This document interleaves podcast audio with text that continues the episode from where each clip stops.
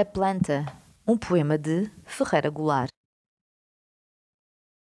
Haverá mesmo tanta diferença entre mim e a planta do vaso da sala?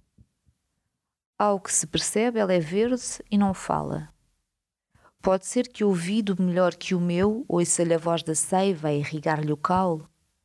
Ao contrário de mim, forma pronta, a planta se multiplica em folhas que ela a cada dia puxa de si, do ventre, como sabres feito um jogador a exibir seus naipes. Ferreira Goulart em Muitas Vozes, toda a poesia 1950-2010, uma edição da Imprensa Nacional.